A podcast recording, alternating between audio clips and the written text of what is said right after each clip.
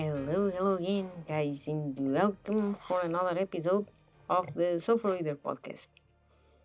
So, and today we have a manga for the first time because usually I read more comics and um, um, you know the sci-fi and fantasy genre, but this time I went for the manga.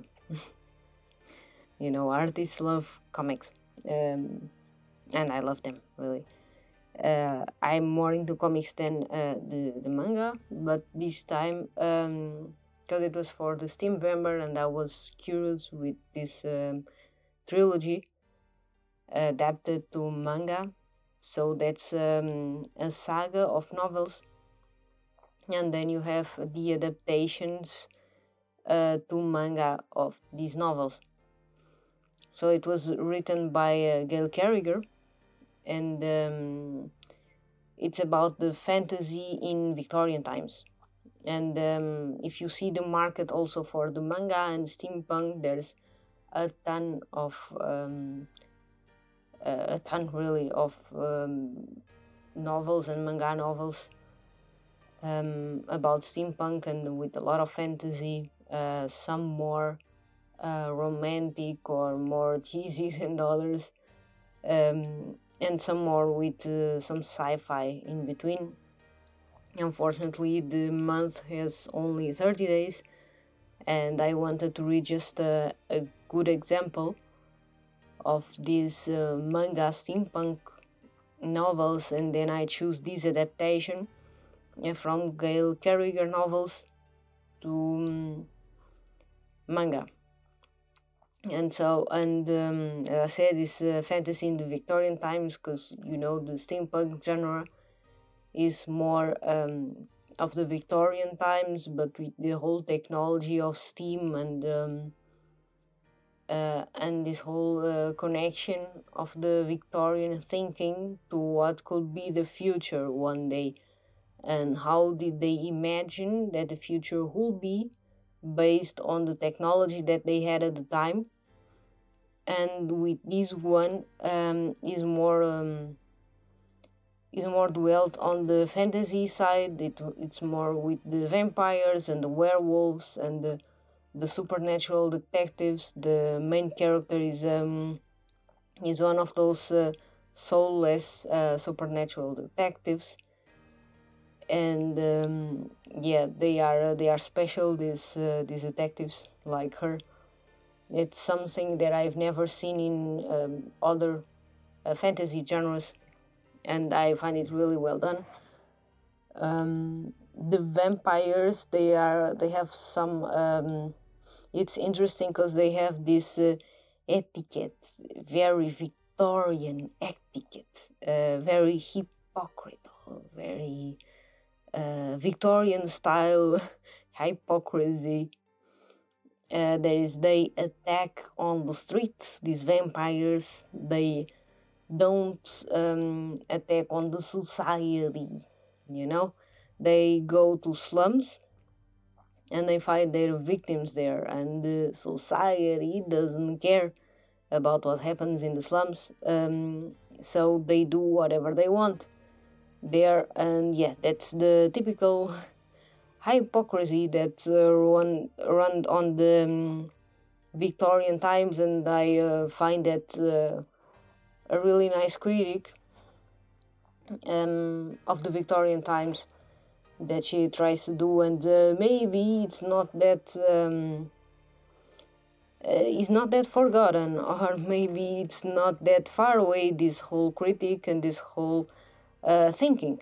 If we if we think and if we uh, evaluate what we live today um, and what runs out on the streets today maybe this hypocrisy is not so far away from us still. Yeah. Uh, sadly that's a reality. Um, and uh, i like the, the trilogy. Um, the first volume was a reread because i've read it a long time ago and then i i didn't have the kindle unlimited. And the kindle unlimited has a promotion of two months free and then i enjoyed it. Uh, so I've been reading um, some comics on this uh, Kindle Unlimited, and then I was thinking that it was uh, interesting to review them, and uh, since they are the three, the um, the trilogy is there on Kindle Unlimited, then why not? Um, and then I reread the, the first, then I read the second and the third one, and the first and second are a little more uh, fantasy, a little romantic, dramatic. Uh, it's like I was like, when are going to to be the sci-fi and the fantasy, and the, that's going to be in the third one. so um, I don't know if you are more into YA, if you are more into the uh, romance genre, if you write, if you like more this whole Twilight and all that fever genre maybe you like the the first one or you like the whole trilogy. Um uh, cassandra clare and uh, all the other ones uh, if you like that area maybe you're you like the whole trilogy. I like more the third because the third it's where uh, the steampunk the whole machinery and the adventure is going to start to light up so in the um, first and second, it's more fantastical, more romance and all that. And then the third one, the action is going to begin. so for you all that like more adventure, yeah, you have to go through the first and the second to go to the third.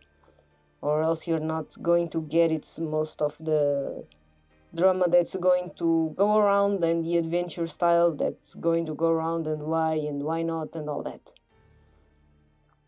So, uh, in conclusion, it's a really nice series. It's a nice trilogy uh, series as a whole because uh, it has more volumes um, uh, written than um, in manga till now.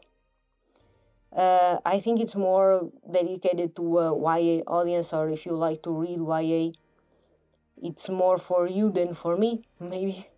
But uh, I had also a nice time reading because, yeah, I like to think and I like to do to read uh, stuff to think and classics and all that uh, and i like to read non-fiction. But yeah sometimes you have to go and just read something fun and um, just to lose a little. And i like uh, graphic novels and um, comics. Uh, and the whole paraphernalia with image. I love it. And then um, i really like this uh, this series. Um, it's nice. I know it's nice but it's not for me. I kind of uh, try to have a critical thinking about it because um, there are stuff uh, you really need to acknowledge the quality of the work. You need to acknowledge how it was built or not um, but you need also to acknowledge if that is for you or not. And i'm telling you that's not for me but it's a nice trilogy and it's um, it has a nice romantic duo. It's it's cute. Um, it has uh, a little adventure some drama sometimes a lot of drama. And uh, yeah for me it will be like more action adventure um, yeah, but yeah if you like this whole YA um, and the romantical stuff I think it's going you're going to love it I think because uh, I'm more into the whole uh, image comics like the Monstress. I love it.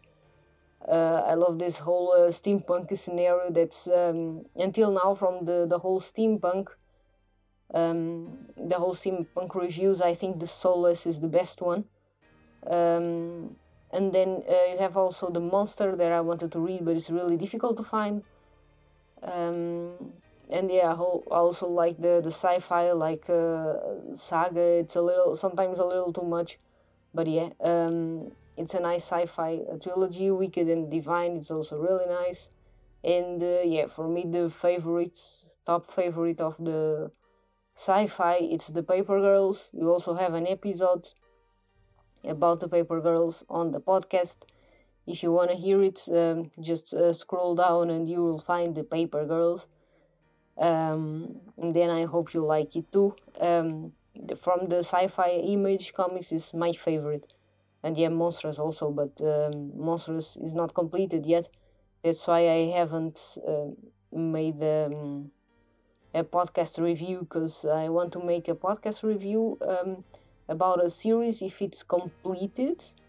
I'm just going to make an exception uh, for this Stephen Hunt uh, trilogy uh, or saga. I thought it was a trilogy, but it's a saga.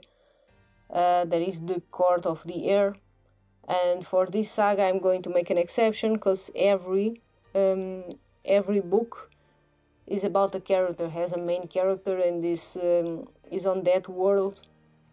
It's about the character, so I'm going to make an exception because they are individual histories. But if I have um, in hand a trilogy, if I have in hand a saga, that's going to make just sense. Uh, just sense if um, if you read from uh, beginning to the end the same, then um, then yeah, then I'm going to review it as a whole, and then I'm going to review it in an episode.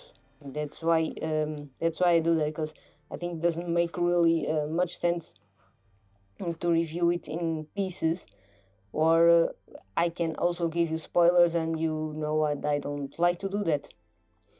So um, that's it for this episode. I hope you like it. If you read steampunk this month, then write the Steamvember, or I don't know if you like uh, to read in December, then write Steamvember anyway as a hashtag. Um, so uh, I hope you liked it. I hope you also get a little alert because that was my um, my whole um, deal with uh, the Steamvember uh, to alert you guys for a genre that is more of a niche and uh, that's um, a sci-fi fantasy kind of vibe that um, we ignore a little, but it's also really interesting and can teach you us uh, you and me can teach us a lot of uh, new things.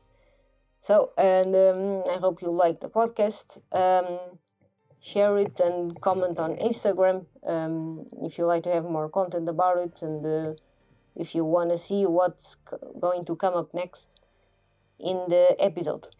So, thank you for listening and bye.